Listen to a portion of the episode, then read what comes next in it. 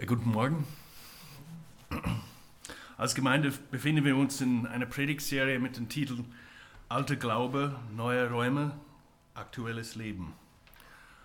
In dieser Reihe denken wir über einige grundlegende Themen des christlichen Glaubens nach, die unsere Identität als Gemeinde ausmachen. Und heute Morgen, wie der Martin schon erwähnt hat, werden wir uns mit dem Thema des ewigen Lebens beschäftigen. Die letzte Zeile des Apost apostolischen äh, Glaubensbekenntnisses, des ältesten christlichen Glaubensbekenntnisses besagt, dass wir als Christen an das ewige Leben glauben. Aber was bedeutet das wirklich? Was bedeutet ein ewiges Leben? Eine der besten Stellen, um dieses zu beantworten, sind die, die Worte Jesu in Johannes 17. Johannes 17, Vers 1 bis 5. Dort lesen wir, nachdem Jesus so zu, zu seinen Jüngern gesprochen hatte, blickte er zum Himmel auf und betete. Vater, die Zeit ist jetzt da. Offenbare die, die, Herz, die Herrlichkeit deines Sohnes, damit der Sohn deine Herrlichkeit offenbart. Du hast ihm ja Macht, Macht über die ganze Menschheit gegeben, damit er allen, die du ihm anvertraut hast, das ewige Leben schenkt. Und das ewige Leben zu haben heißt, dich zu kennen, den einzigen wahren Gott und den zu kennen, den du gesandt hast, Jesus Christus. Ich habe das Werk vollendet, das du mir aufgetragen hast. Ich habe hier auf der Erde deine Herrlichkeit offenbart. Und nun, Vater, gib mir, wenn ich wieder bei dir bin, von neuem die Herrlichkeit, die ich schon vor der Erschaffung der Welt bei dir hatte. Es gibt einen großen Unterschied zwischen Leben und Existieren.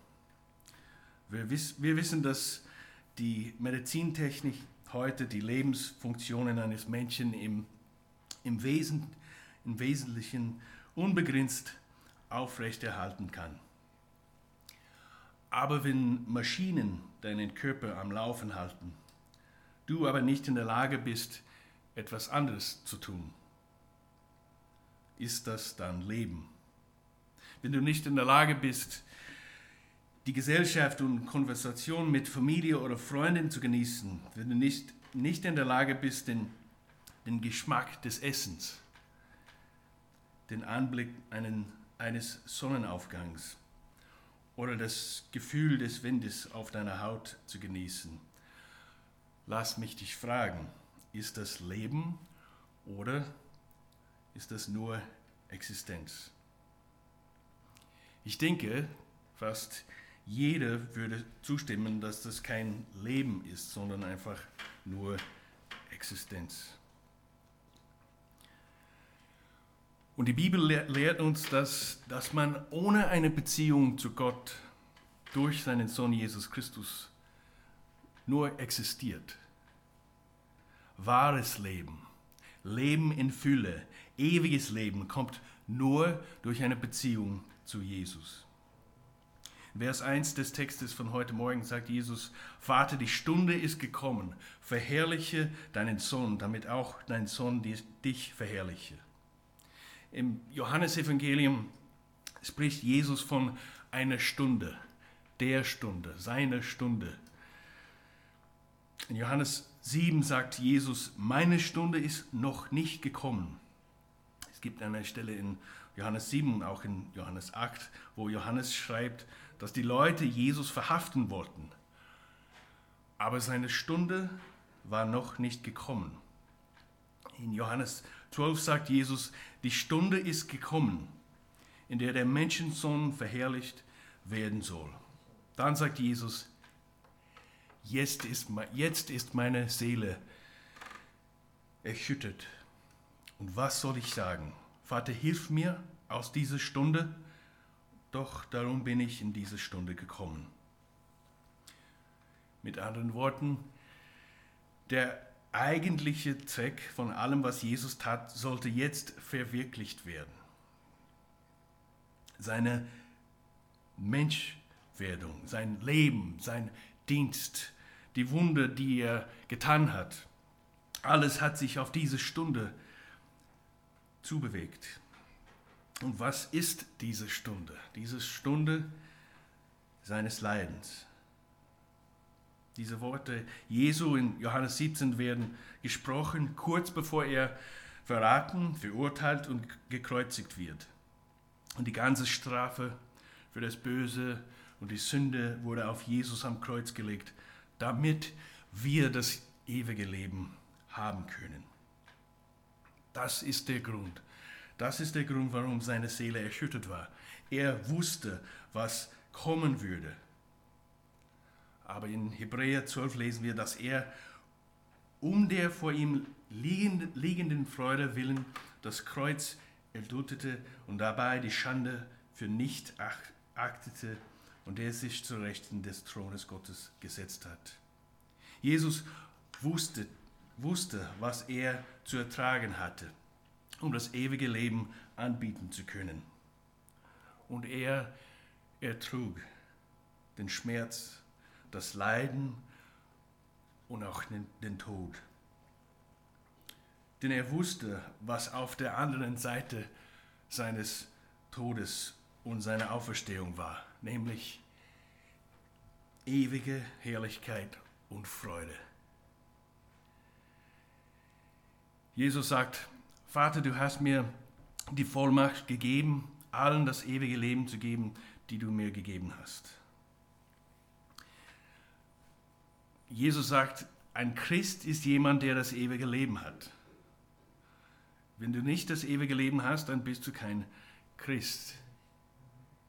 Viele Menschen wollen das Christentum intellektuell definieren. Also wenn du einen bestimmten Glauben und ein bestimmtes Wertesystem hast, dann bist du ein Christ. Andere wollen das Christentum institutionell definieren. Wenn du also getauft wurdest und Mitglied einer Kirche bist, dann bist du ein Christ. Aber Jesus, Jesus sagt ganz was anderes. Jesus definiert das Christentum beziehungsvoll. In Johannes 10 sagt Jesus, meine Schafe hören auf meine Stimme.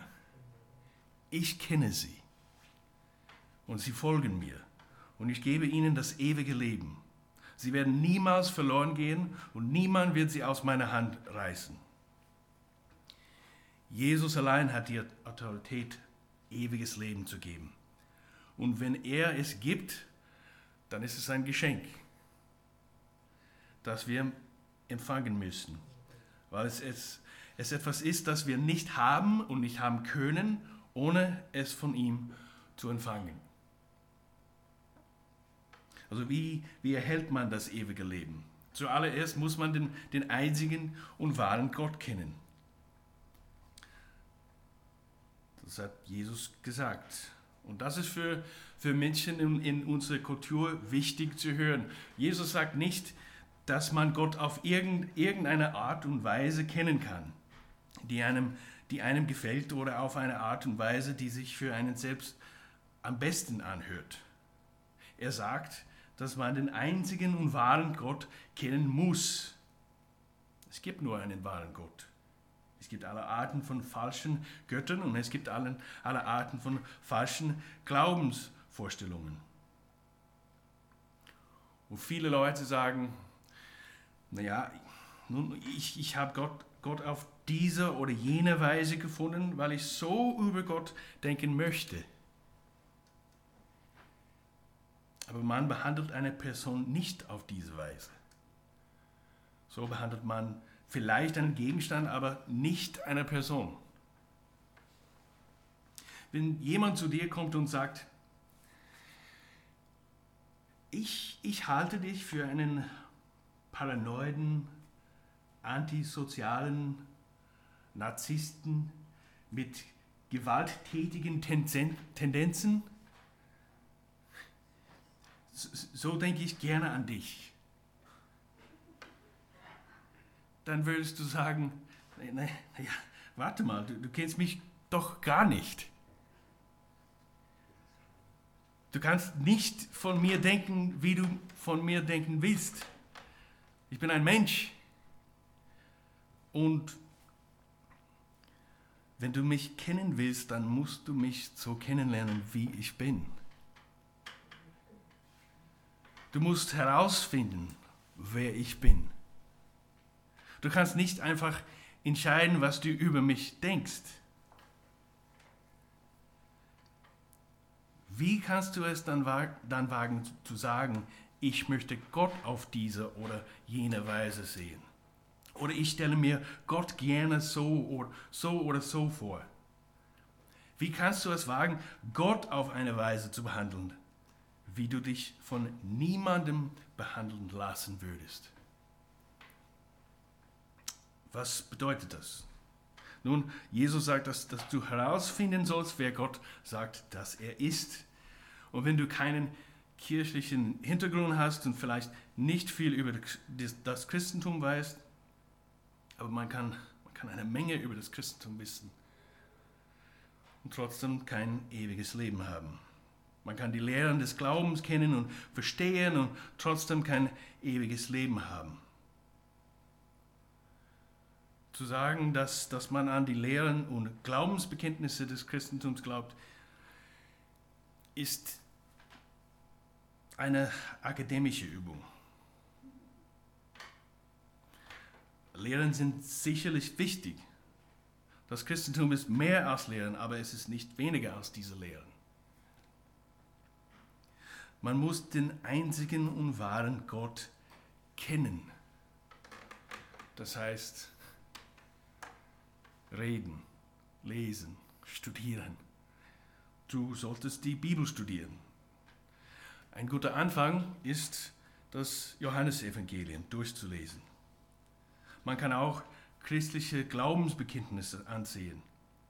Man muss wissen, wer Gott ist, wie er sich durch die Apostel und Propheten offenbart hat. Man muss damit beginnen, wer Gott ist. Das ist der erste Schritt, um das ewige Leben zu erhalten. Das soll, sollst du untersuchen. Ich kenne so viele Menschen, die die die Bibel nicht wirklich studiert haben. Oder sie kamen zu etwas, das schwierig zu erklären war und sie haben, sie haben einfach alles weggeworfen. Aber so geht man nicht mit der Bibel um. Die Bibel offenbart die epische Geschichte der Erlösung der Menschheit durch Gott und den langen, erbitterten Kampf gegen das Böse. Die Bibel ist nicht nur ein Buch, es ist eine Bibliothek. Es ist ein, ein kompliziertes Buch. Denn sie, die, sie wurde für, für uns geschrieben, nicht an uns. Wenn sie an uns geschrieben worden wäre, dann wäre alles einfacher zu verstehen. Aber sie wurde für uns geschrieben, für uns geschrieben, damit wir über diese epische Geschichte der Erlösung und des Kampfes gegen das Böse Bescheid wissen und was unsere Rolle in dieser Geschichte ist. Wenn die Behauptungen, die das Christentum aufstellt, auch nur annähernd wahr sind, dann sind sie sicherlich wert, sicherlich wert untersucht und studiert zu werden. Aber Jesus sagt nicht einfach, dass man über Gott Bescheid wissen muss. Er sagt, dass man den einzigen und wahren Gott kennen muss. Es gibt eine, eine Menge Menschen, die an Gott glauben, aber sie kennen Gott nicht persönlich. Vielleicht versuchst du den christlichen Moralvorstellungen zu folgen und manchmal bist du gut darin, manchmal bist du es nicht. Aber du, du, du hältst, hältst zumindest sieben der zehn Gebote regelmäßig ein. Das ist gar nicht so schlecht. Aber Gott, Jesus macht deutlich, dass, dass, nicht genug ist. Es ist einfach nicht genug. Es ist nicht genug von Gott zu wissen. Es ist nicht genug zu wissen, was Gott gefällt. Ewiges Leben kommt nur, wenn man Gott persönlich kennt. Der erste Schritt zu Gott ist also nicht der Versuch, ein besserer Mensch zu sein. Der erste Schritt zu Gott ist einfach zu sagen, Vater, ich möchte dich persönlich kennenlernen. Ich möchte eine persönliche Beziehung zu dir haben. Ich brauche diese Beziehung. Und diese Beziehung ist nur durch das Leben, den Tod und die Auferstehung von Jesus möglich. In Vers 3 unseres Text, Textes sagt Jesus, das ist, das ist aber das ewige Leben, dass sie dich, den allein wahren Gott und den du gesandt hast, Jesus Christus, erkennen. Vielleicht bist du schon dein, dein ganzes Leben lang in die Kirche gegangen. Oder vielleicht fängst du gerade erst an, die Ansprüche von Jesus und dem Christentum zu untersuchen. Das Geschenk des ewigen Lebens erhältst du nur, wenn du dich selbst als Sünder und Jesus als den einzigen Retter erkennst. Nur wenn du dich von dir selbst abwendest und dich Jesus zuwendest, kannst du, kannst du ewiges Leben haben. Zum Schluss möchte ich, dass wir zwei abschließende Gedanken darüber betrachten, was es bedeutet, ein, ein Christ zu sein, das ewige Leben zu haben. Erstens, das ewige Leben verändert, wie man lebt. Wenn du das ewige Leben hast, wenn, wenn du ein Christ bist, dann, dann wirst du ein Mensch sein, der sich an der Gabe des Lebens erfreut und der anderen, anderen dient. Der amerikanische Autor Andy Wilson beschreibt diesen Gedanken gut. Also ich fand ihn gut zumindest. Er schreibt, schmecke jeden einzelnen Moment der Zeit. Schluchen einen.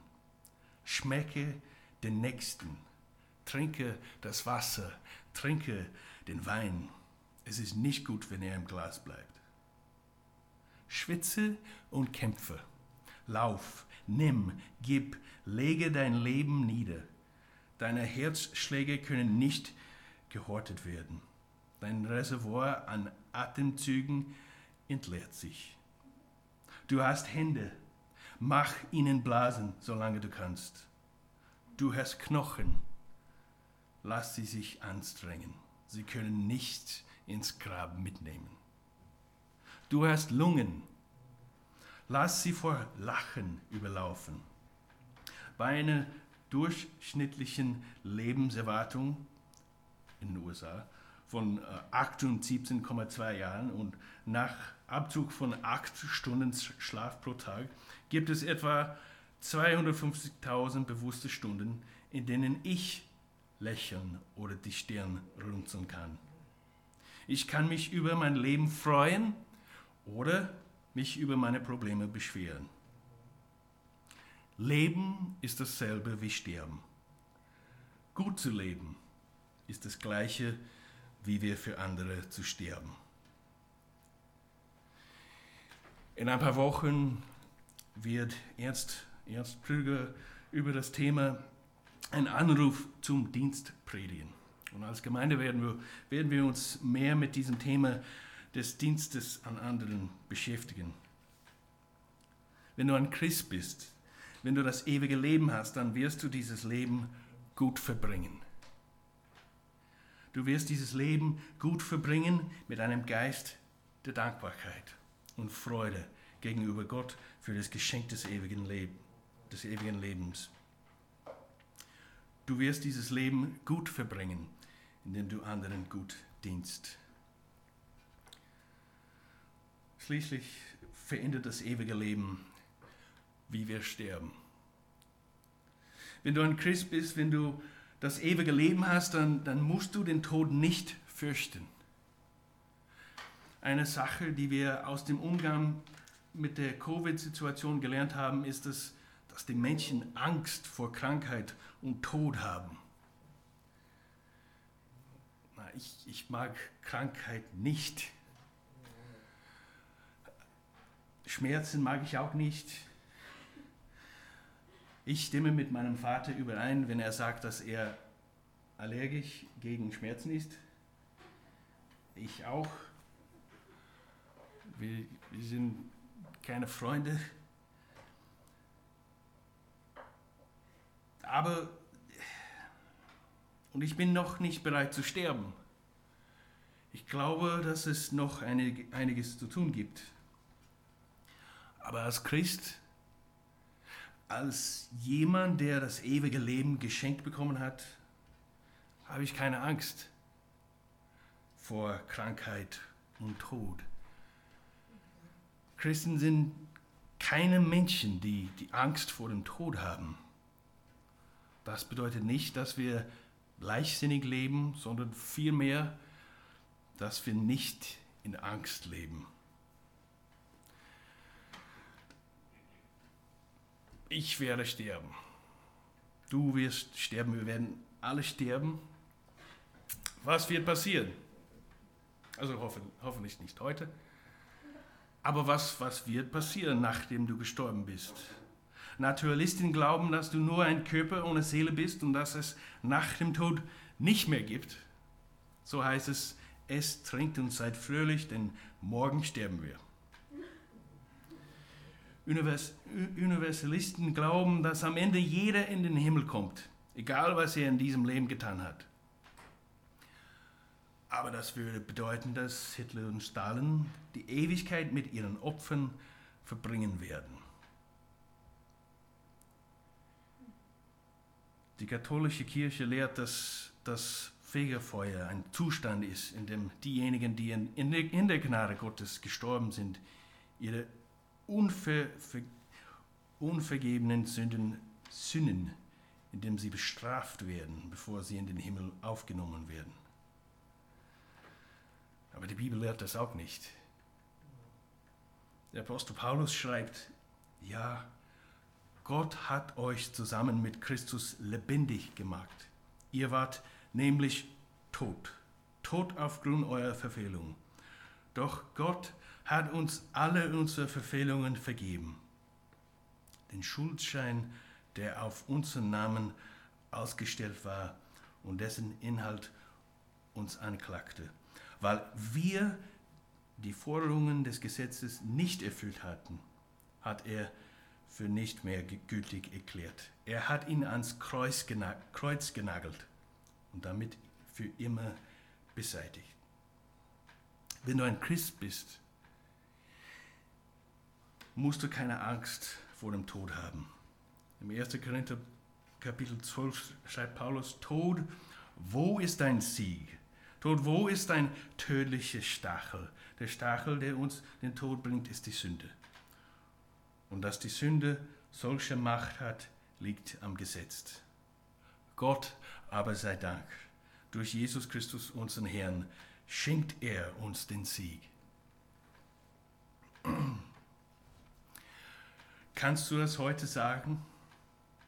Kennst du persönlich diesen Sieg, in dem du Gott persönlich kennst? Ewiges Leben beginnt, wenn du im Glauben einen Schritt auf Gott zu, zumachst.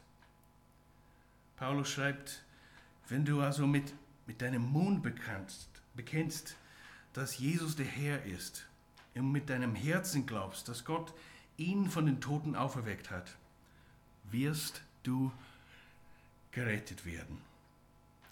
So erhältst du das ewige Leben. Auch heute kannst, kannst, du, es heute, kannst du es bekommen. Heute werden wir das, das Abendmahl feiern. Es ist ein Mahl für, für, für Christen.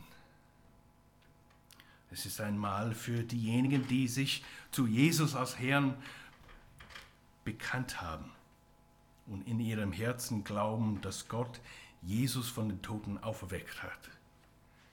Das Abendmahl ist, ist eine Erinnerung an, an die große Liebe Gottes, Gottes zu uns. Indem wir das Abendmahl nehmen, feiern wir, was Jesus für uns getan hat, damit wir in einer Beziehung zu Gott stehen können. Jesus wurde am Kreuz verlassen, damit wir in eine Beziehung mit Gott gebracht werden können. Er litt und starb, damit wir Vergebung der Sünden erfahren können. Und er wurde von den Toten auferweckt, damit wir wahrhaftig Leben erfahren, indem wir in Beziehung zu Gott stehen, in diesem Leben und in aller Ewigkeit. Vorhin habe ich mich auf das apostolische Glaubensbekenntnis bezogen, das auf das vierte Jahrhundert zurückgeht. Ich möchte schließen, indem ich den Anfang des Heidelberger Katechismus lese, der während der, der protestantischen äh, Reformation im Jahr 1563 geschrieben wurde. Die erste Frage des Katechismus lautet, was ist dein einziger Trost im Leben und im Sterben?